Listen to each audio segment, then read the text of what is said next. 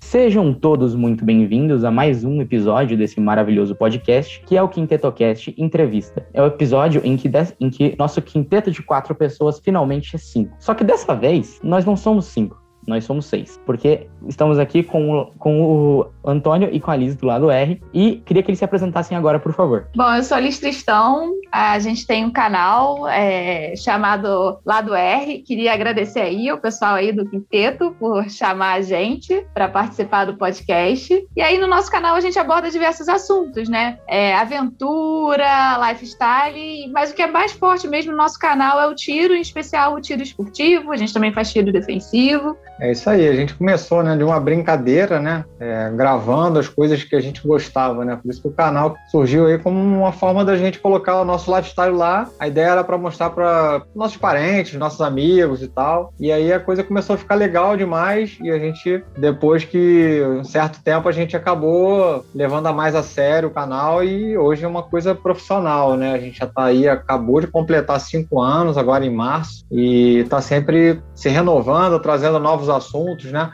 E, obviamente, aí, a partir de 2019, né, bem dizer assim, o, o tiro ficou muito né, em, em, alta, né? Por conta aí de vários decretos, mudanças nas legislações. Então, as pessoas que a gente até fala, né, saíram do armário, né? Tinha muita gente que gostava de arma, só que tinha uma grande dificuldade para chegar até elas. E aí as pessoas se encorajaram. Hoje aí estão é, lotando os campeonatos, os clubes de tiro, né? Então, isso aí é muito bacana ver todos os segmentos do tiro é, é cada vez crescendo mais, né? Essa só não se apresentou. É, eu sou o Antônio Roseira e sou eu e a Liz, né? Nós somos casados. Eu sou engenheiro de armamento e por isso gosto de armamento aí desde muito tempo, né? Mas o que a gente gosta mesmo de fazer é de falar sobre tiro, falar sobre cutelaria, né? É um, um dos assuntos também que acaba andando muito junto, né? Com a arma, né? A faca também está sempre junto. Sobre comportamento defensivo, porque principalmente a gente tem que levar responsabilidade para as pessoas, né? Você seja portar uma, desde que seja portar um canivete, portar uma arma de fogo, você tem que ter também um preparo mental, uma consciência situacional do que, que você está fazendo a partir daquele momento. Então, a gente sempre procura levar esse conjunto inteiro de coisas, não só não adianta você só ensinar a tirar e, e, facilitar o acesso da pessoa à arma. Você tem que dar também essa informação para ela. Falar, cara, você vai botar uma, uma arma na cintura. É, eu desde 2004 eu comecei a andar armado, portando por conta é, do, é, da minha profissão. Então, é, você tem que mudar a sua mentalidade. Né? Você armado é uma outra pessoa totalmente diferente. A, a, forma de você se comportar, aonde você vai andar, os horários que você vai trafegar, tudo isso tem que ser planejado. Entendeu? Então, muda tudo a sua vida, mas na verdade você não fica neurótico por causa disso. Você simplesmente adapta a, a sua forma de viver. É, o Benê até falou um negócio disso, né? Você tem que mexer até na forma de se vestir, né? Você não vai mais poder usar, por exemplo, bermuda tactel, né? Por causa do peso. Mas para começo de conversa, né? Vamos, vamos pro início. Se você não é um criminoso, fora da lei, você precisa comprar arma de um, de um jeito legal. E aqui no Brasil isso, isso tem duas formas, né? Pela Polícia Federal, que é aquele processo mais tradicional, mais famoso até, né? Por conta até da, da polêmica que ele gera, por conta do do, fato do delegado, do delegado poder simplesmente falar não, né? Mas para um atirador esportivo, que é o nosso foco, né? Nós vamos falar de tiro esportivo aqui. Para atirador esportivo existe o processo pelo exército, né? Vocês podem explicar um pouquinho como é que funciona isso aí? O certificado de registro, né, que é o do Exército. E uhum. é, como fazer? Sim, tem vídeo no canal, tem dois vídeos, né? Dois ou três Dois vídeos, ou três é. vídeos sobre CR, desde o primeiro. Um deles é um dos mais vistos do canal, né? Tem uhum. quase. É, aí a gente foi atualizando esse vídeo porque é, as legislações foram mudando, né? Vai, é, atirador esportivo pode reclamar de tudo, menos de tédio, porque toda hora mudar coisa, então é até difícil de acompanhar. É muito emocionante. É, mas para tirar o CR, é, basicamente você tem que é, ter suas certidões criminais negativas precisa fazer um teste psicológico, um teste de tiro. Tá, ocupação lícita. Tem que ter uma ocupação lícita. Ah, Acho que é isso, né? Tem, tem, que ser filiado a um clube de tiro. Mas não tem. Ou seja, aí... várias exigências, né, que você tem que fazer para o cidadão para ele receber essa concessão do exército. Aí você vai dizer, olha, eu quero ser ou um colecionador, normalmente é aquele cara que quer ali ficar admirando a arma dele na parede, em algum lugar, ou outros objetos, né? Não, não necessariamente só arma, às vezes o cara é colecionador de um Jeep da Segunda Guerra Mundial, de uma outra arma mais difícil, né? Normalmente são itens históricos que às vezes nem funcionam mais. É, ou você quer ser um caçador, seja para sua subsistência, ou seja para manejo da praga do javali, que é uma realidade no Brasil, né? E, por exemplo, o departamento do meio ambiente parece que não está é, prestando atenção nisso, né? O javali está cada vez se multiplicando. A gente tem amigos que são manejadores e eles já alertaram, né? Quando o javali destruir todas as plantações, aí talvez, né? O meio ambiente vai se vai dar importância ao caçador. Ou você quer ser um atirador esportivo, você está pedindo para o exército o seguinte, olha, eu quero ser atirador esportivo, quero competir, eu quero apenas ir para o clube treinar, mas a modalidade que você escolheu é o tiro esportivo. Você pode escolher mais de uma? Tipo assim, eu quero ser pode. caçador e atirador. Pode. É pode, pode escolher uma, duas, pode, todas, pode. pode escolher. Porque até, assim, é até uma coisa interessante, você tem competições, modalidades que vão simular caça. Então você, na verdade, você vai estar competindo, treinando para a atividade que você escolheu depois que é a caça. Entendeu? Então uma coisa é não escolher a outra, você pode escolher as três. É, eu, por exemplo, eu tenho duas modalidades no meu CR. Eu sou atiradora esportiva e caçadora. Entendi. É, é possível acontecer que nem acontece com o da Polícia Federal, que você pode ter ele simplesmente negado, ou se você cumprir as etapas, mesmo né, sendo muitas, você consegue é, adquirir um equipamento. É, o exército não pode negar. Se você cumpriu todas as etapas direitinho, Isso. se você está com toda a documentação em ordem, o seu processo vai ser deferido. Não é discricionário a critério do exército, não. Só na Polícia Federal que isso acontece. Entendi. Também tem uma coisa da, de usar essa arma específica, tem um, uma confusão aí, né, de usar essa arma adquirida para o esporte para defesa, se eu não me engano, não é? Uhum. Você um, meio que não pode, né? E... Não. Não, não é bem isso, não. É, existe essa confusão. O que acontece, né? É, se a gente for ver o, a comparação entre os dois processos, o processo da Polícia Civil, da Polícia Federal, ele acaba sendo é, um cara e coroa. Ou seja, você entra com o seu pedido, só que você pode ter o seu pedido negado. Então, o que aconteceu? As pessoas vendo essa dificuldade e não vendo dificuldade no Exército, ou seja, vendo trabalho, ou seja, é, burocracia no Exército, mas não vendo a negativa, as pessoas começaram a ir para o caminho do Exército. Mas, na verdade, o cara ele não quer competir, ele não quer caçar, ele não quer colecionar, ele quer uma arma de defesa. Na verdade, ele queria a arma do Sinarme, só que ele acabou indo para o CR. E aí ficou aquele mito: poxa, mas essa arma é uma arma arma de tiro esportivo, então eu não posso me defender. Em nenhum momento é, existe isso escrito, né? O, o, que, o, que, vai pautar uma situação de defesa é o artigo 25 da Constituição, é o artigo da legítima defesa. E lá ele está dizendo que você tem, é, você tem direito de usar qualquer meio disponível para é, cessar uma agressão injusta, né? Contra si ou contra outra. Então, é, em nenhum momento lá, imagina só, seria um absurdo você ser assaltado saindo do seu clube de tiro com a sua arma de esporte, aí você fala, poxa, não vou poder me defender porque essa arma aqui é do CR. É, não, eu Entendeu? concordo que seria um absurdo. Não faz mas... muito sentido. Eu concordo não, que seria é, um absurdo, mas é o Brasil, né? Então. É. Não, você pode usar de qualquer. O que as pessoas têm que entender é que você pode usar de qualquer meio. Até o Código Penal fala isso. Você pode usar de qualquer meio é, que esteja disponível, meio necessário para você cessar. Esse meio pode ser a sua arma esportiva, mas não importa. Se você usar um canivete, se você usar um, baixo, um taco de beisebol, você vai responder por isso, entendeu? Então, o que as pessoas têm que saber que elas vão responder, mas independente se está registrado na Polícia Federal, se está existindo. Não é o objeto, é, o, a, é a ação. É a ação. Entendeu? Você vai responder pela ação, não pelo objeto. Entendi. É, historicamente, o Brasil tem sucesso, né, no tiro esportivo, né? A nossa primeira medalha olímpica foi com, com o tiro esportivo, com o é, Guilherme Paraense, né? Tem até uma arena lá com o nome é. dele. E como é que tá o cenário hoje, tanto no Brasil como no exterior, né? Quais são os, os principais países que competem, que, é, que vencem as competições, né? Quais são, como é que tá o cenário hoje em dia? É, o Felipe Vu nas últimas Olimpíadas, né? Ele levou medalha também. Exatamente. Foi também a primeira medalha das Olimpíadas né, nas últimas. Ele já tá classificado para a próxima é, também. Inclusive ontem mesmo ele postou lá no Instagram, né? Faltam 100 dias para a Olimpíada, né? Que na verdade é né? Tóquio 2020, mas por conta da, da pandemia está sendo é, foi adiada, né? Já entramos na contagem regressiva pro Felipe Vu lá, ele tá na Olimpíada, faltam aí 100 dias de contagem. Fora ele, né? Tem outros atletas que integram aí a, a comissão é, de desportos aí brasileira. É, então, assim, 2016 foi a medalha de prata, foi a primeira da Olimpíada, né? Como a Liz falou. É, infelizmente, a gente não vê incentivo, né? Acaba sendo isso, né? Você vê muito incentivo, obviamente, para futebol, até para vôlei, né? Natação, tivemos medalhas e tal, mas para o tiro você não vê muita coisa, né? Então, é. E, e lá fora é um esporte que é muito subsidiado, né? Tem muito auxílio, tem muito apoio, né? Até por conta das legislações de armas serem diferentes lá fora. Então, é, assim, infelizmente, a gente não vê é, esse suporte que os atletas gostariam de ter, merecidamente, né, deveriam ter, né? É, tirando o tiro olímpico também, aqui no Brasil a gente tem a Júlia, né, Lagoeiro, que foi campeã pan-americana no último pan-americano. É, campeão mundial, a gente já teve o Guga Ribas, Exatamente. Jaime Saldanha, isso no IPSC, no tiro prático, né? Muitos atletas aí, é. referências, né,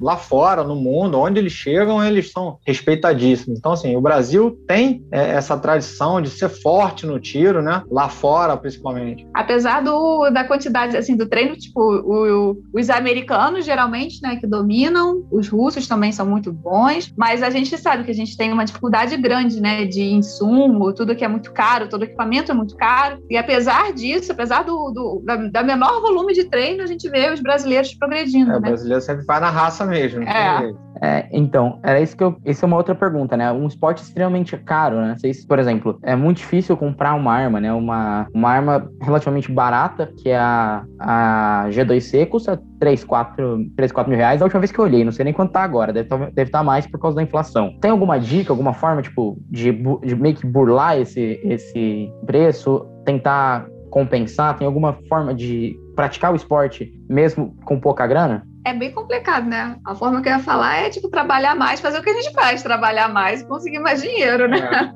É, Porque é, é, difícil, né? É, então, cara, existem esportes que são muito caros, né? Eu tive amigos, por exemplo, que, que praticavam golfe, né? É, ou aquele que você vai no cavalo, ro é, hockey, né? No cavalo. Seja, você tem que manter já, o cavalo, imagina o custo de manter o cavalo. começa, né, você tendo um cavalo. E fora isso, né? Então, assim, tem esportes que são muito caros. Então, assim, não tem como você baratear para você comprar um cavalo. Você vai comprar um pangaré, mas você não vai conseguir competir com aquele pangaré lá. Você pode até ir lá. Essa, essa pergunta realmente, assim, eu gostaria de te dar uma resposta mais é, assim, esperançosa, mas não tem como. É um esporte caro, né? Existem, é, ainda mais se você for fazer é, algumas modalidades que são muitos tiros, você vai precisar de um volume de tiro caro. Então a munição é cara, os insumos são caros. E aí, obviamente, é, você vai querer buscar uma arma de que te dê uma performance melhor. Então também vai ser mais caro. É. Mas a gente costuma dizer, isso não invalida ninguém a começar a praticar. Tem muita gente que começa praticando com a arma de pressão, tá? Então, é, isso não impede que o cara comece pela arma de pressão e amanhã ele tenha um acesso a uma arma um pouco mais em conta. A gente mesmo começou com arma de pressão. Exato. As armas de pressão de ponta é, de, de competição são chegam a ser bem mais caras que uma arma de fogo até. Mas para começar, você consegue começar aí, né, com uma arma de pressão de 1.500, uhum. 2.000 e alguma coisa reais. E aí a vantagem da arma de pressão é que a arma de pressão é, por mais que ela não seja assim tão barata, você não tem burocracia, só você ter dinheiro na loja comprar. E o chuvinho é barato e, é. e, dura uma eternidade. Assim, ah, você vai você se diverte. 15 reais num, num 250 tiros, né? É, você, você usa uma tarde inteira, leva a família e não acaba com aquela latinha, entendeu? E são muito então. divertidas, tá? A gente vai nas competições Chumbim também e é muito bacana, muito legal. Só é um pouco frustrante, né? Porque sempre tem os senhorzinhos lá é, eu... que ganham tudo, que eles tá tirando chumbinho dá 60 anos lá e, e aí gente... é, Os extremos, né? Ou eu, ou eu vou lá, eu perco um moleque de 15 anos, ou eu perco com um senhorzinho, geralmente. Coroa de 70. Mas geralmente é sempre o senhorzinho que vai lá carregando as coisas dele num carrinho e. É. Agora, existem modalidades que a gente já cansou de ver pessoas competindo com essa arma que você falou aí.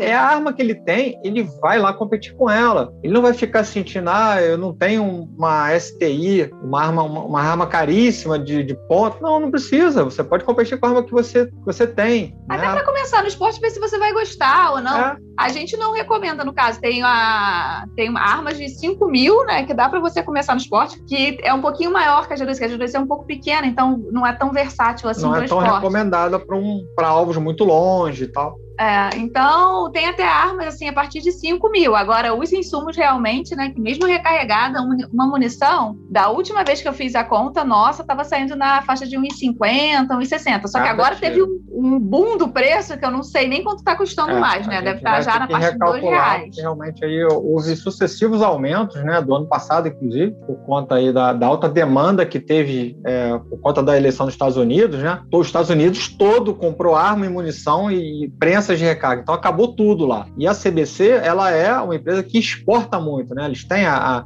as, marcas deles com outros nomes lá, mas é um produto CBC. Então toda a produção praticamente foi jogada lá para cima. Então a gente ficou aqui com, com, com falta de insumos. Falta Já a gente está com falta de tudo, né? Falta de insumo, é, falta de equipamento para recarga, máquina de recarga, né? Porque, é, porque é, desculpa se a gente está falando assim, para quem já conhece o tiro esportivo, mas para quem nunca ouviu falar, é, é inviável você comprar uma munição pronta e atirar, porque a gente está falando aqui de 1,52 reais cada tiro. Se a gente for usar uma munição pronta uma NPA, por exemplo, sairia 5, 5,50 cada tiro. Então, é tipo assim, é um, é valor. Muito é muito alto. É muito alto. Então, não tem como você praticar o tiro esportivo sem você recarregar e fazer a sua própria munição. E aí a gente tá, tá nesse momento aí que a gente não encontra prensa, não encontra insumo, não encontra. Então, essa é a maior dificuldade.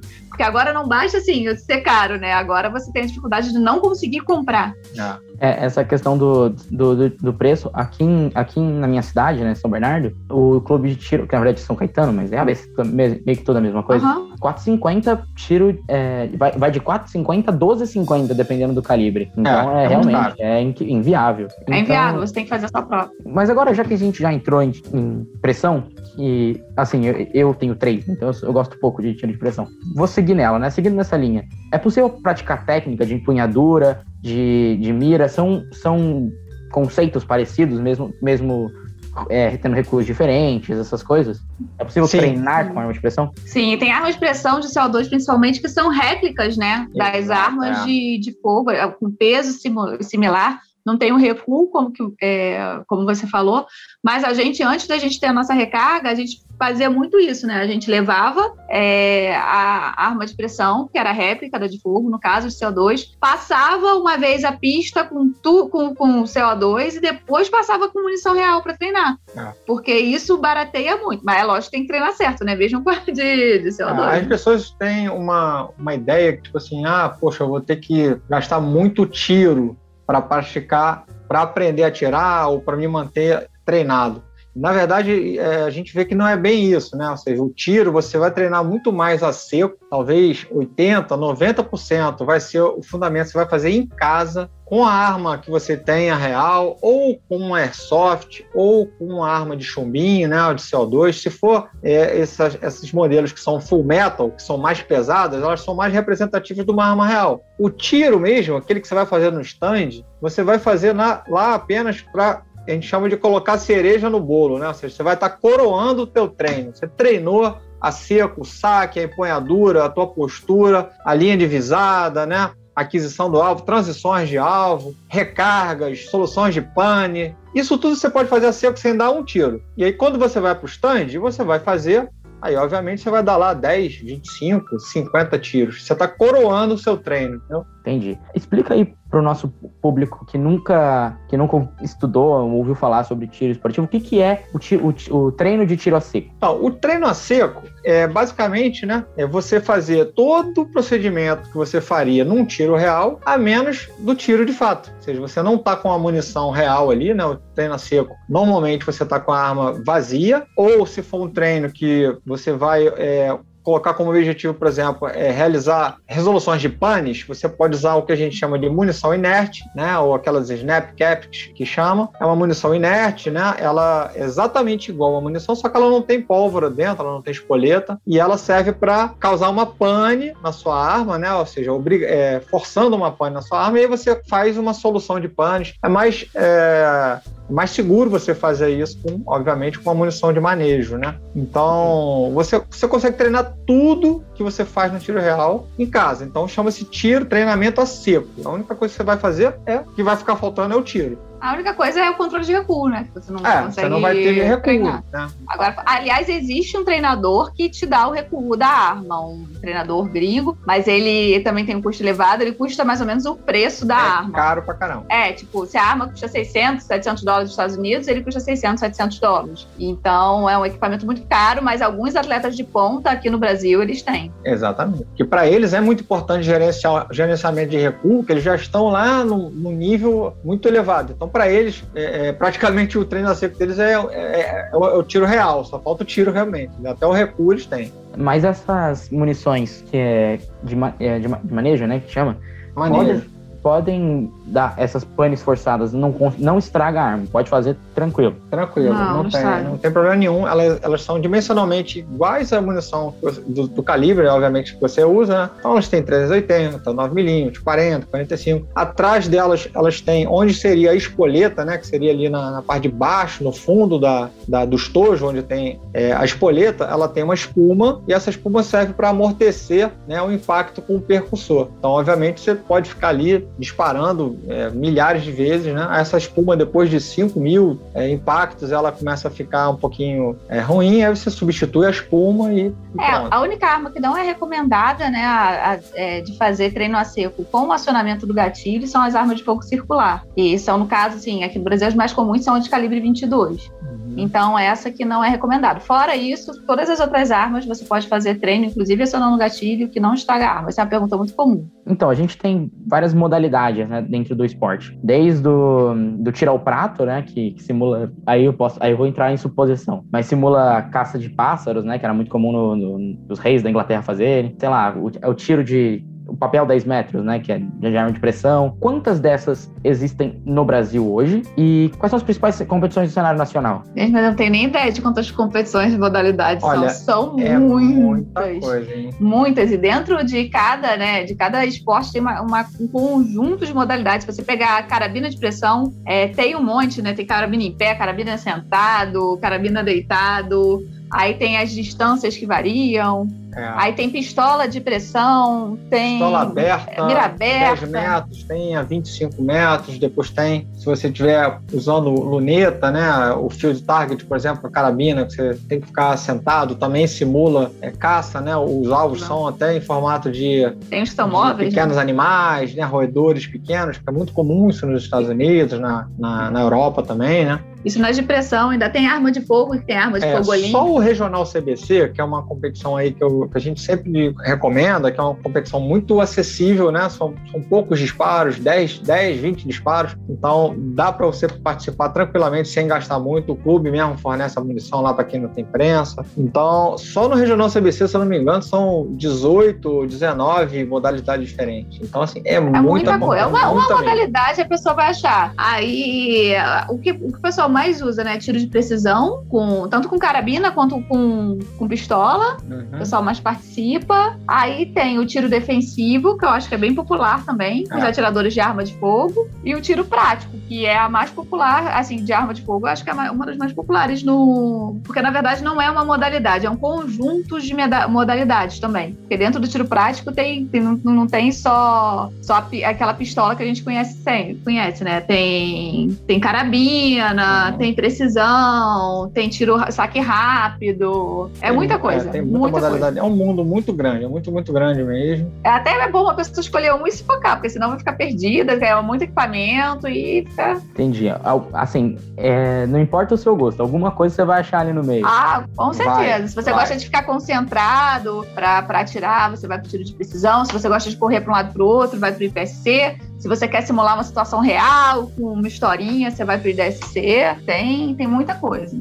É, quando eu falei com o Júlio Lobo, né? Ele, ele disse pra mim assim: se você não gosta, me dá uma chance. Vamos no, vamos no, no, no clube de tiro que eu tenho certeza que pelo menos um sorriso eu arranco do seu rosto. E, então é, É isso, né? Tem, tem milhares, se tem milhares de, de, é. de modalidades, uma e, chance grande tem, né? Exatamente. E assim, são muitas opções e todas elas variando muito de equipamento e de preço. Então, é, aí volta aquela tua primeira pergunta lá: ah, poxa, é muito caro. Não, você não procurou direito. Você vai achar alguma que vai caber no, no teu bolso agora. Amanhã pode ser que você já, essa aqui já, eu já posso ir para aquela. Então, assim, a gente fala que é legal a pessoa também nem pular etapas, né? Vai lá conhecer primeiro, aí depois você vai evoluindo, vai, vai tendo contato com outras modalidades, vai assistir uma competição de uma modalidade nova, aí você começa a ver, começa a tomar gosto. É, a gente, por exemplo, começou com a carabina de, de pressão, aí tomou gosto, é, ficou sócio, ele ficou sócio do clube de tiro, na época a gente morava no Rio, primeiro foi o Fluminense, uhum. aí a gente começou a, a, fazer a aula de tiro, aí ele começou no IDSC, que são bem menos disparos que o IPSC, é. e aí, aí depois a gente foi pro Regional CBC, que são 20 disparos, então em questão de munição você não vai gastar muito, e aí agora a gente está no IPSC, é, que aí a gente é adquiriu a nossa recarga, a nossa prensa, aí a gente conseguiu ter volume de munição para poder ir para uma, uma competição mais, sim, é. mais encorpada, né? Uma que realmente ela te pede mais tiros. É, porque é uma competição de IPSC dessas que a gente participa, de pistola, né? É, nós dois estamos na categoria Production agora. A gente leva cerca de 300, né? Às vezes um pouquinho mais de disparo cada um, não é. muita coisa. É, podiam falar um pouco mais sobre o IPSC? Eu, eu acho que é uma modalidade que as pessoas às vezes nem conseguem imaginar como é por conta do, não sei, tipo, autoexplicativo como tirar o prato, sabe? Então, uhum. falam, falem um pouco mais sobre isso. O PSC, né, foi criado na década de 50? Isso, na década de 50 lá, né, o Jeff Cooper, né, que é aí um, uma das referências aí de, do, dessa, dessa confederação, ele foi, inclusive, o primeiro presidente lá, porque a, a IPSC, na verdade, é uma sigla em inglês, né, que é International Practical Shooting Confederation, ou seja, ele foi o primeiro presidente dessa confederação internacional de tiro prático, e só que aqui no Brasil, quando fala tiro prático, as pessoas, e fala IPSC, as pessoas associam direto à pistola, porque a gente agora que está começando a ter fuzil aqui, né, as armas mais longas e tal, mas lá fora, é, quando se fala IPSC, tem a competição lá, por exemplo, famosa lá que é o Trigun, você usa três armas na mesma, na mesma competição, você faz transições, então, assim, não é uma realidade para a gente hoje aqui. 556 na, na Trigun. Então, é, é, aí, e, e, o IPSC, né, dizendo assim, o tiro prático, ele está focado em três pilares, né, que é o DVC, né, o Diligências, Vias Celéritas, que é precisão, potência e velocidade. Então, é, o atleta ele tem que se dividir nesses três atributos. Né? Não adianta você ter uma potência de fogo muito boa, mas você não ser preciso e ser lento. Também não adianta nada. Não adianta você correr para caramba, ser muito veloz, mas também não ter uma boa precisão. Então, tem que dosar esses três atributos para poder ser um atleta mais completo. Né? Então, é bastante desafiador. Qualquer prova do IPSC que você for fazer é, é, é baseada nesses três três elementos aí: precisão, potência e velocidade. E o IPSC ele foi criado, né, quando o Jeff Cooper criou, ele teve a intenção de fazer um esporte, era um esporte até mais atlético do que é hoje, né? Tinha aquela subida, subia escada, descia escada, corria, e ele criou com a intenção de ser um esporte olímpico. Só que até hoje não foi aprovado, é, né? Exato. Então, mas as competições de IPSC, elas são muito grandes, não só aqui no Brasil. Aqui no Brasil, eu até fiquei impressionada da primeira vez que a gente se inscreveu no, no brasileiro, porque é igual você comprar um show, tipo, em dois minutos esgotam as vagas. Dois minutos, assim, são, eram 400 é. vagas vagas. É muito difícil você, Dois... você, chegar atrasado na hora de se inscrever, você fica de fora. Você tem que ficar dando F5 no computador, abrir a inscrição, você tem que se inscrever, a, do, a tua documentação já tem que estar toda pronta, é. porque você está habilitado a competir no brasileiro, porque precisa de uma documentação. E aí você se inscreve, é muito concorrido, a competição também é muito concorrida e é muito legal de participar, é muito bem organizado, assim, é bem legal. É, pelos vídeos que eu vejo, né, me parece muito dinâmico, né, eu, eu imagino, uhum. eu não sabia, inclusive, que, que lá fora se podia usar fuzil, essas outras armas. Na minha cabeça era só pistola. Não, revólver também, pessoal de revólver. É, o pessoal de revólver atira muito rápido, faz as recargas muito rápidas. E tem também só de fuzil, né? O pessoal uhum. usa. É. Tem mini rifle, Lá 22. fora tem também o que chama de PCC, que é o Pistol Caliber Carbine. É como se fosse a carabina usando o calibre de pistola, né? Ou seja, você tem lá as PCCs de 9mm, né? O AR9, por exemplo, é um, é um exemplo deles, né? É como se fosse um AR-15, só que ele usa, usa a, o o calibre 9mm, né? Então, é bem famoso lá fora, né? Mas infelizmente é, ainda é inacessível, não é uma realidade pra gente aqui. Então, quando fala IPC, você lembra direto o quê? Do tiro com pistola, pistola que, é o que tem mais. ficou mais acessível aqui e até na, na divisão que a gente está fazendo parte agora, né? Que é a, que é a Production, uhum. que é você usa a pistola, não pode ter grandes modificações. Uhum. Então, você tem que usar a pistola praticamente do jeito que ela saiu da caixa. Então, também isso também, apesar das pistolas serem caras, isso facilita também, que você comprou, já usa, é. entendeu? Você não precisa fazer milhares de modificações. A outra é, categoria que a gente estava, não, divisão, né? Divisão. A outra divisão que a gente. É categoria, deixa eu explicar a diferença de categoria para divisão. Categoria é damas, sênior, é, masculino, é assim. Infantil. É, infantil, júnior, super júnior. E divisão é a divisão das armas. É, a outra categoria que eu estava na standard, as armas são muito modificadas, então tem um trabalho de armeiro grande que, além de custo, demanda tempo, né? Porque até ah, você ajeitar a arma, ficar do jeito que você gosta, demora um pouco. Às vezes você gasta dois, duas vezes o valor da arma no armeiro. É. E tem a Open também, que você. A Open, o céu é o limite, né, para Open. Ah. É, são esportes da. Então, assim, a divisão Production, ela é a mais democrática de todas. Você comprou a arma, chegou a arma na tua casa, você já pode lá competir. Ah. Isso é, é, como se fosse a arma que saiu da linha de produção. Por isso que chama-se Production. Eu tenho mais algumas perguntas, mas a, a eu tinha um, uma outras duas que eu vou acabar juntando numa só. É possível dizer que hoje, vocês até falaram que agora que tá aparecendo um fuzil, essas coisas, possível dizer que é um momento bom para esses pro, pro tiro esportivo no Brasil? Junto com isso, eu queria falar da lei, né, que impede que os pais ensinem seus filhos, né, as crianças não podem começar, tem, tem uma idade limite lá, acho que é 14, 15, para começar a praticar, né? Você acha que esse desincentivo pode ser compensado por uma carabina de pressão, por exemplo? E fazendo junto, né? Eu talvez tenha me confundido na hora de fazer a pergunta, mas a pergunta é a seguinte: o Brasil vive um momento bom para o esporte e os novos atiradores, eles podem, é, os, os, jovens que vão um dia ser atiradores, eles podem é, se formar a partir da, da carabina de pressão e passar e ir subindo essas categorias, categoria, né? A divisão que é de arma, né? É, então, é, não, a, categoria, a idade é de categoria mesmo. A, no caso do IPSC, a mais, no, a mais nova é de Super Júnior, que é, acho que é 14, 16, depois tem Júnior, que acho que é 16 e 18. Então, eu acho que dá para começar na carabina de pressão. A idade mínima para a pessoa competir é 14 anos, mas, porém, existem pessoas que a gente conhece que têm autorização judicial que consegue levar filho para atirar a partir dos 9 anos. Acho que mais novo que a gente conhece, 9 anos, né? Ah nove anos já, já leva para tirar, a criança já tem ICR e ela não pode competir no IPSC no caso, que a idade mínima é 14, mas a criança pode começar a atirar assim, com supervisão dos pais. É, a gente sempre, é, sempre incentivou né, que as pessoas começassem de algum jeito. Começa, não fica esperando o mundo perfeito. Se você, senão o mundo perfeito pode ser que nunca chegue e você nunca começou. Começa com uma carabina de pressão ou uma pistola de pressão. A gente mesmo agora tá para receber uma pistola de pressão customizada para atirar em papel 10 metros. Inclusive, inclusive vou levar até lá pro Felipe Rua. Já, já combinei com ele. Ele, ah, ele quer atirar, ele quer atirar com a pistola.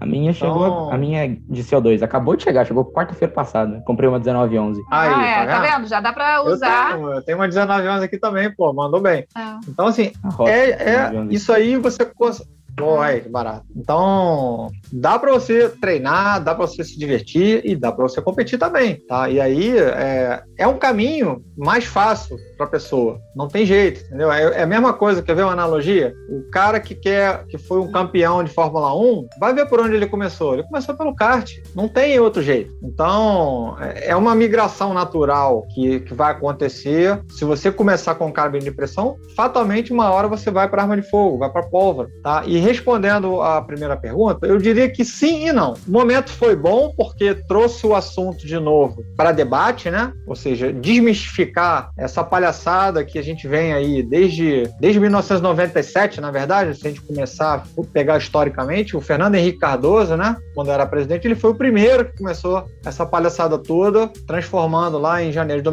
de 97 o crime em crime, né? Era uma contravenção penal, porte da arma, né? Então passou a ser crime crime. E aí, logo depois, começaram né, é, essas sucessões. Em 2003, logo no primeiro ano do Lula, o Lula, a eleição foi em 2002, no primeiro ano de 2003, já teve né, é, o Estatuto do Desarmamento sendo aprovado é, pelo Senado, depois pela Câmara dos Deputados. E aí ficou combinado que teria, em 2005, um referendo, né, se a população deveria que é, dar sua opinião, se era contra ou a favor da proibição das armas. Em 2005, a população foi lá e votou, 66%, que era contra né, a proibição das armas, que eles ainda botaram uma pergunta para confundir mesmo a pessoa, né? Mais uma vez o povo lá e se posicionou. E aí, ainda assim, a gente so, sofreu aí, né, diversas é, é, sanções, né, dificuldades para você conseguir simplesmente ter uma arma para tirar no papel, para fazer um esporte. E, em paralelo, você vê aí a bandidagem com todo tipo de arma, né, todo tipo de,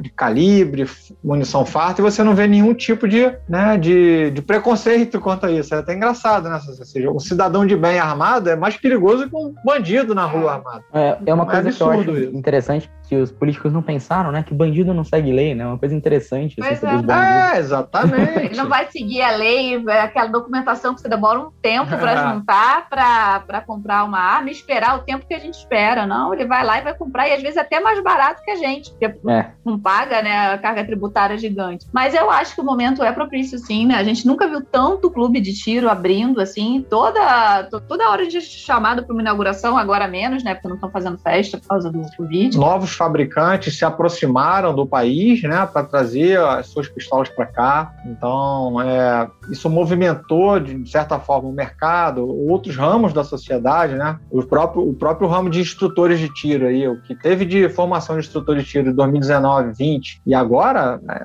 ou seja, tá, porque o clube de tiro precisa de instrutores de tiro. Então, uma coisa foi gerando demanda em cima de outra, é né? Muito. É, eu lembro quando a gente, quando a gente morava no Rio ainda, a gente não tinha um estande perto para ir, tinha o não, não tinha, não tinha aí só no bairro, a gente morava na Barra, só na Barra abriram cinco estandes, já tem cinco estandes na Barra, né? É, vão abrir oh, demais ainda. É, aí, tipo, só no bairro, entendeu? Então agora tá, tá muito, muito propício mesmo. Para quem quer começar a tirar, tá muito mais fácil, tem muito mais informação e eu acho que a facilidade, tirando o custo, a facilidade tá, tá bem é. mais. E o momento ruim, que eu, a negativa dessa resposta, por isso que eu responderia sim ou não, é, é que você vê aí que está tendo aí é, desmandos, né? Ou seja, você está vendo aí o STF é, anular decretos do presidente, né? Que estavam é, tornando mais flexíveis toda essa burocracia sendo retirada para que você consiga sofrer menos para comprar uma arma legalmente, ou seja, para é, fiscal, você vai quer executar uma atividade esportiva que é o único esporte que é fiscalizado pela Força Armada do teu país, cara. Olha que absurdo. Né? Ou seja, você vai praticar um esporte que é fiscalizado fiscalizado pelo Exército. E ainda assim você tem aí um tratamento como se você fosse um bandido, né? É, e a burocracia no Brasil é tão maluca que chega a proibir calibre de chumbinho. Eu, eu,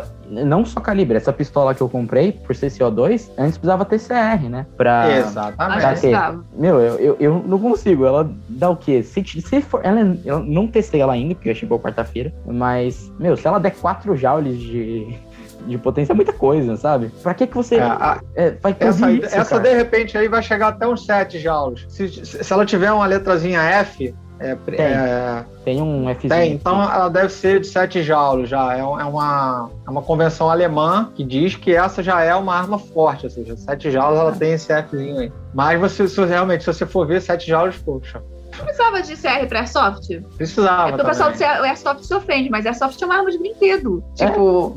É, não é assim, ó, oh, meu Deus. É literalmente Vamos, você atirar pessoal... no outro, né?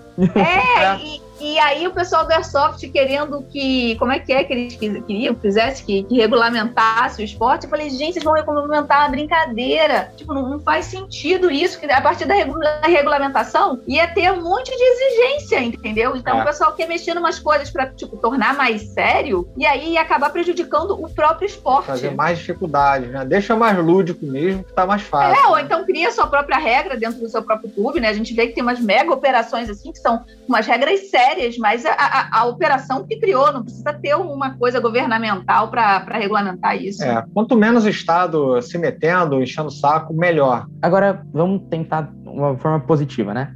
Como o, o nosso ouvinte, que não vai nunca viu uma arma de fogo na vida dele, não faz ideia onde vende carabina de pressão, mora numa cidade grande, ou tipo grande, tipo a minha, e consegue. E, e como que esse cara consegue entrar no, no, no, esporte? Quais seriam os caminhos, né? Pra, a, a, onde procurar competições? Na pressão ou na arma de fogo? De tudo. Eu falei de pressão porque é mais barato. A primeira coisa né? que eu ia falar, ó, a ah. primeira coisa que eu ia recomendar é ele se inscrever no canal da gente. Ele já vai ter bastante já vai ter bastante informação lá. A gente tem uma playlist lá de arma de pressão, tem uma playlist lá de recarga e tem uma lá de, só de armas, ou seja, fazendo aí já o, jabá do canal. Mas, assim, se você fosse falar, ah, tá numa cidade mais isolada, eu falo, pô, esse cara vai ter mais dificuldade. Mas numa cidade grande hoje, eu não vejo é, com tanta dificuldade, não. Como eu falei, o momento tá bom. Ele, se ele jogar no Google aí, qualquer lugar, ele vai achar um clube de tiro próximo a ele, né? Se for, dependendo do estado, eu acho que a maioria, praticamente todos têm aí uma federação de tiro, seja ela uma federação de tiro esportivo, uma federação de tiro prático, então ele vai poder mais tarde evoluir para aquela condição de já de competidor, de atleta mesmo, se ele levar mais a sério, né? E, e, fora isso, lojas, né? Hoje a gente tem, hoje a gente voltou a ter lojas de armas, coisas que a gente não tinha há dois, dois três anos atrás, não tinha, né? No Rio de Janeiro, por exemplo, hoje, até hoje, proibido. É proibido loja de armas no município do Rio de Janeiro. Então, por isso que as armas são em Nova Iguaçu, em Caxias, Niterói, em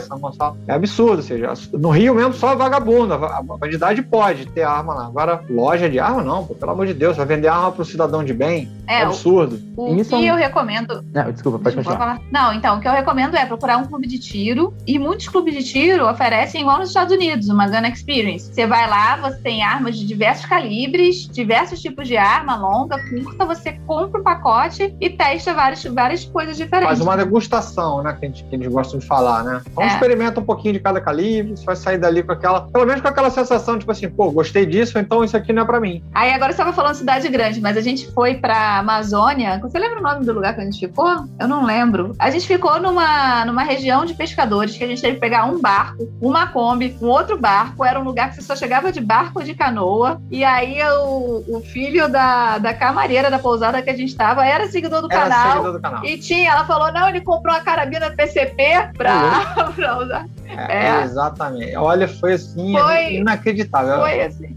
Ela falou: ah, Poxa, o pessoal lá do, do YouTube lá tá no hotel, comentou com um menino, mostrou a gente, mostrou uma foto aqui. Ela, aí ele foi falou: Ah, eu conheço eles, pô. Eu, sigo, eu já conheço. Eu comprei carabina por causa deles, inclusive. Aí eu achei muito no meio do Amazonas, assim, Amazônia, num assim. lugar que não pega celular, bem, bem difícil. Hein? Bem difícil, né? Energia, assim, por, por gerador, é um lugar, assim, que, que a, a, internet era de satélite, né? É bem na Amazônia. Então, informação a gente tem hoje de sobra, é só saber achar. É, uma curiosidade é que eu também cheguei no canal de vocês pela playlist de pressão. Especificamente pelo vídeo de teste do Rossi R8. Do, ah, do R8. Da, da PCP. É... Ah, eu lembrei o nome da, da cidade do Manaus, do Amazônia que a gente foi, foi, acho que foi na região de Anavilhas. Acho que ah, foi é, isso. É, Anavilhanas. Né? Anavilhanas, um negócio assim. É, então, é, é, eu, é, como, vocês, como vocês falaram, é um momento muito bom, né? Só que, assim, ainda existe um grande preconceito, né? Por conta do, da vitória do Felipe U, eu até comentei com o Antônio no,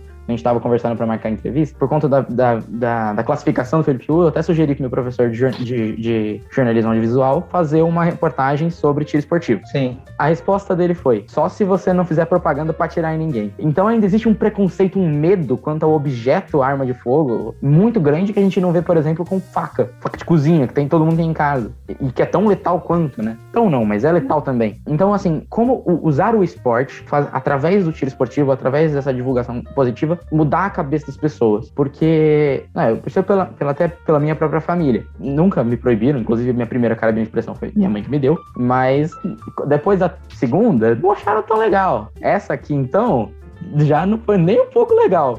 Então, como mudar a cabeça dessa. Como mudar a, ideia, a forma de pensar, né? Da, da, das pessoas é. por conta disso. Então, eu acho que, tipo assim, eu acho que é fazer o que a gente tá fazendo, mostrar que pessoas comuns, eu, eu sou uma mulher comum. Tipo assim, você me olha, eu não sou policial, eu não sou masculinizada, eu sou normal. Tipo, sei lá, a pessoa me olha e fala assim, nossa, ela é normal e ela tira. E, e como eu, tem várias outras que trabalham, são donas de casa e, e, e atiram, entendeu? Então tira um pouco isso, esse ranço do esporte. Quando eu, quando eu comecei a praticar tiro esportivo, eu acho que tava na época até dessa novela que tá reprisando, dessa Bibi Perigosa. Nossa, o que eu ouvi que eu era Bibi Perigosa, aquilo me irritava de uma olha, tal maneira. Olha que absurdo, olha, olha só absurdo. Porque pra, pra eles, bandido tá bom, tudo bem, tudo bem ter um bandido é. ter arma, mas como é que eu, assim, uma pessoa que mora no mesmo condomínio, que frequenta academia, que uma pessoa normal tem. A analogia que eles faziam era isso. Gente, Porque por muito tempo, por conta dessas é, essas coisas que eu citei lá do Fernando Henrique e tal, o cidadão de bem, ele passou a não ter mais arma. Ou seja, É, então a arma passou a, ficar associada a uma coisa de ou polícia ou de bandido. Então a, as armas elas passaram a ficar no, no,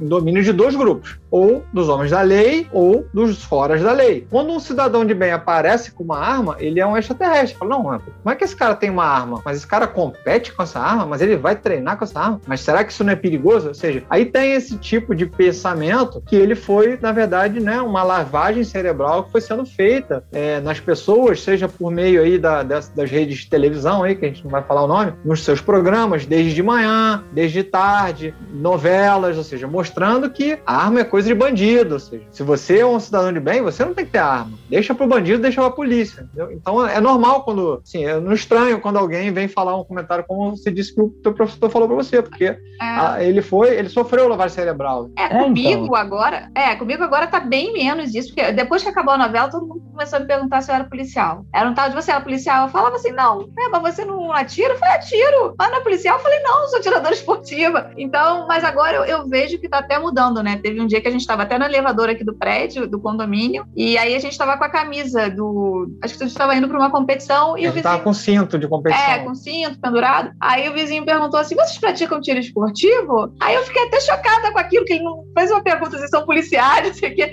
Aí eu, a gente falou pratica. Então, o esporte está se difundindo e tem cada vez menos. E aí eu acho interessante você insistir aí nesse seu trabalho para mostrar, não só para o seu professor, né? Deve ter uma banca para turma, que é um esporte que qualquer pessoa pode praticar, que qualquer pessoa é, com idoneidade pode ter acesso. Eu acho muito interessante esse trabalho aí.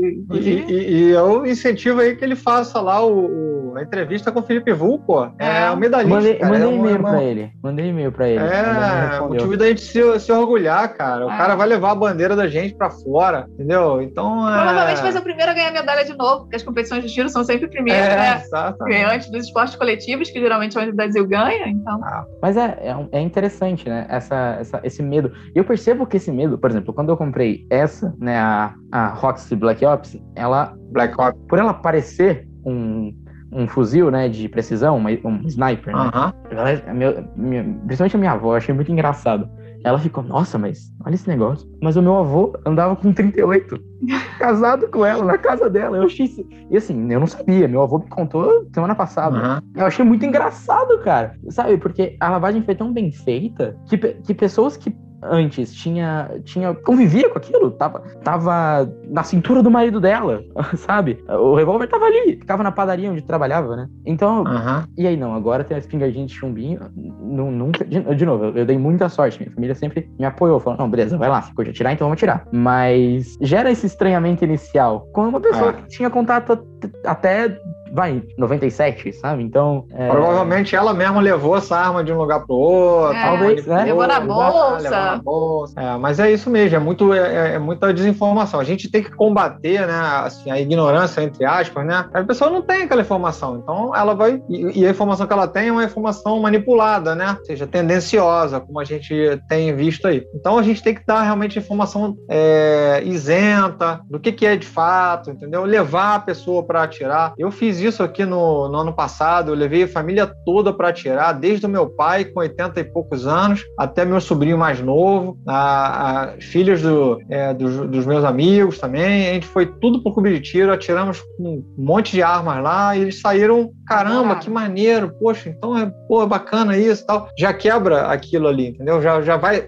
Quando alguém vier falar de alguma coisa de arma com, com, com eles, eles já vão ter. Não, peraí, não vem me vender essa história, não, que eu sei que não é bem assim. Meu tio tem arma, eu já fui atirar com ele, eu sei que é divertido. É, e eu, eu acho que a gente tenta passar isso no canal. Que não é uma coisa, igual você falou, não é uma coisa perigosa. É um esporte que pode ser divertido. Tipo, arco e flecha é um esporte que pode ser perigosíssimo se você tá com uma festa envenenada de alguém, mas é um esporte que pode ser divertidíssimo, entendeu? Então, é, é uma coisa que a gente tenta levar pro lado divertido, pro lado esportivo, é, competitivo, o lado que é uma prática que é para família toda, que pode unir a família, inclusive, né? A gente é casado, a gente pratica junto. É, quem tem filhos, a gente vê, né, que a gente tem um casal de amigo que tem um filho, que o filho tem 14 anos, ele vai competir, ele é todo responsável, ele não fica nem no mesmo grupo dos pais, ele vai no grupo dele separado. É. E isso traz uma responsabilidade muito grande também para o jovem, né? Porque, afinal de contas, ele está com uma arma de fogo, então ele tem, ele tem que amadurecer para poder usar aquilo. E a disciplina que o esporte traz, porque, como todo esporte, como o esporte que usa uma arma de fogo, ele tem muita regra a ser cumprida para segurança estar tá sempre lá em cima. Ah. Você não ouve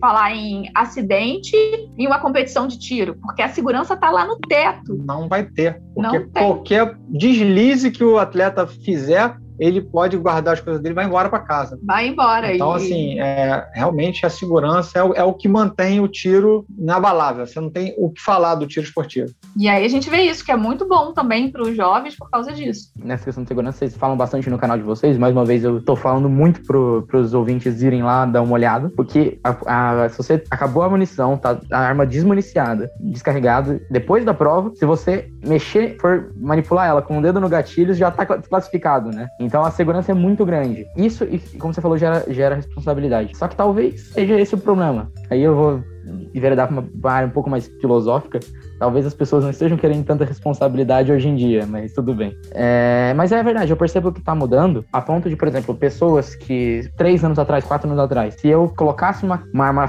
perto da pessoa, a pessoa já, nossa, sabe, se, se afastava, se, se encolhia. Vai pra lá que você é perigoso, vai tirar sozinho esse troço. É, exato. E hoje em dia eu vejo, ah, tem pessoas que vão olhar e falam, não, não quero, não é pra mim, mas mano, vai lá. Eu aqui, você lá, a gente conversa gritando mesmo, mas beleza. Não tem mais essa ojeriza, né, ao, ao, ao, uhum. ao equipamento. É, é, uma, é uma coisa positiva. Por último, então, se vocês tivessem que escolher uma única modalidade de tiro para praticar o resto da vida, qual seria? Ih, difícil isso, né? É, vamos ter que escolher uma, né? Difícil, é muito difícil porque a gente fica trocando também. Porque a gente vai, tipo, enjoa, aí vai, muda para outra modalidade, né? O Antônio gosta muito de tiro de precisão, mas agora tá gostando do IPSC. É, eu tô gostando sábado muito do agora a gente vai fazer um, um curso de tiro defensivo, né? A técnica israelense. Também é importante, né? Você ter um pouco é, de de, como eu falei, né? Tá sempre sendo uma esponja, absorvendo conteúdo, absorvendo conhecimento de, de outras escolas. Então, o esporte, ele, ele vai, ele pode te trazer é, para um caminho, né? Que pode até te levar para alguns vícios que no, no, na situação defensiva, talvez você não vá poder fazer. Então, é sempre importante você estar tá variando, né? Trabalhando todas essas vertentes para,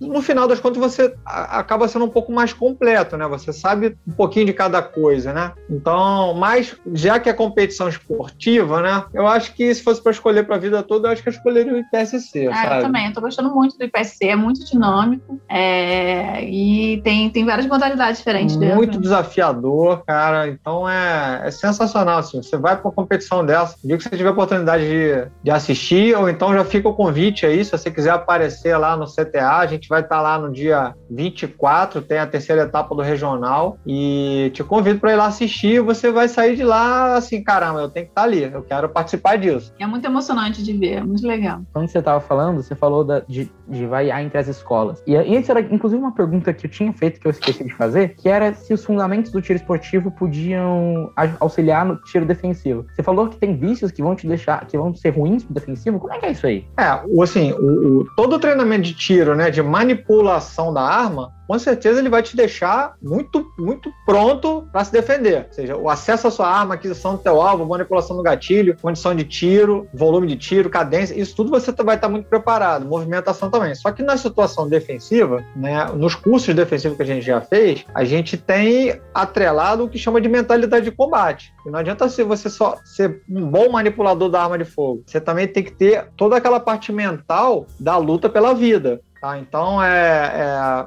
os cursos defensivos eles, eles vêm para te trazer é, também que isso é importante. Né? Então, situações, por exemplo, como você atirar e buscar um abrigo, entendeu? atirar em movimento, né? Que obviamente um, você parado, você é um alvo muito mais fácil do que você em movimento. Só que atirar em movimento também é muito difícil, né? Então acaba sendo difícil para os dois, assim, no, no, caso que eu estou dizendo aqui, uma, uma situação de troca de tiro, né? Porque o esporte, ele, ele, ele tem uma situação ali um pouco mais diferente. Ele, o tiro no papel, o teu alvo está parado, ele não está tirando contra você, entendeu? Mas ele vai obrigar que você seja rápido, veloz, preciso. Só que o tiro defensivo, ele vai te dar outra mentalidade, que aí você, quando junta as duas coisas, cara, você está aí muito capaz de preparado para se defender na situação real. É, eu já ouvi dono de clube de tiro, e isso é mais comum que a gente imagina, falar que o tiro esportivo estraga o tiro defensivo. Ah. Isso é uma besteira e eu acho que até que é uma coisa de quem tem medo de se provar num ambiente competitivo, que é do tiro esportivo e ver que vai ser deixado para trás para atleta, entendeu? Mas não existe isso. Porque todo mundo que pratica tiro esportivo, a gente, por exemplo, tá fazendo três vezes por semana, durante uma hora, é, só treino a seco com a arma de fogo, manipulação. Que, que pessoa que só faz tiro defensivo faz isso? Eu não conheço ninguém. Que você fica manip... Então você cria uma intimidade com o teu equipamento, uma limpeza no movimento, porque no tiro esportivo, se você ficar muito mecânico, você vai perder tempo. Então você tem que ter uma fluidez, um dinamismo, que isso vai te ajudar muito no seu tiro defensivo. exatamente. E fora isso, te obriga a ter um raciocínio rápido, né? Porque você tem que engajar vários alvos em sequência. Então, cara, isso só te prepara para uma situação de defesa, entendeu? Por último, para finalizar, eu queria finalizar com a da, da coisa, mas agora eu pensei numa aqui, que é a da caça. A caça pode ser a caça, ela pode ser considerada uma modalidade de tiro esportivo? No Brasil não, porque não pode, mas uma caça do javali, vai, por exemplo. Eu acho que, eu não, acho que não. considera não. Eu acho que não. A caça hoje ela é, ela não é vista como uma atividade esportiva, tá? Salvo o melhor juízo aí. Então assim, a gente não é, não tá ainda é, totalmente inteirado no mundo da caça, né? Mas o que a gente já teve é contato com caçadores é que realmente existe um problema hoje, que é a praga do javali, o java-porco, né? E do Lebrão então, também, né? É, do Lebrão, que é um coelho, né? Uma lebre gigante que também tá proliferando. É, eu vi então, esse parece um cachorro, é gigante. É, eu já vi uma vez à noite, até no clube de tiro mesmo. Tinha lá, ele é muito grande. É muito grande. Então, assim, eu, a, o que a gente tem visto que a preocupação dos caçadores é realmente o controle populacional dessas espécies, assim, meio que descontrolado. Lá em Goiás, por exemplo, tem o, o Cristiano Furtado lá, o Chris Hunt, ele, ele volta e meia, ele tá indo caçar para abater búfalos que se tornaram selvagens. Ou seja, o búfalo que lá em Marajó é um animal domesticado, né, tranquilo, o pessoal usa na, na agricultura e tal. Em Goiás eles se soltaram e acabaram evoluindo para um, igual o búfalo que tem na África é um lá, o, perigosíssimo, o, o né? búfalo do cabo da África, que é um animal é, violentíssimo. Então chama-se búfalos acelvajados, né? Eles se tornaram selvagens. Então, assim como o javali. Então, assim, é, o, que eu, o que eu acho, né? É, obviamente teria que ter uma palavra de um, de um manejador, de um caçador aí, com propriedade para falar, mas eu não vejo a caça como esporte, não. A caça é mais para controle mesmo, né? Mas é, isso. Eu queria agradecer imensamente a presença de vocês aqui. A porta vai estar sempre aberta para voltar. Bom, muito obrigado. O programa vai ficando por aqui. Esse foi mais um Quintetocast Entrevista.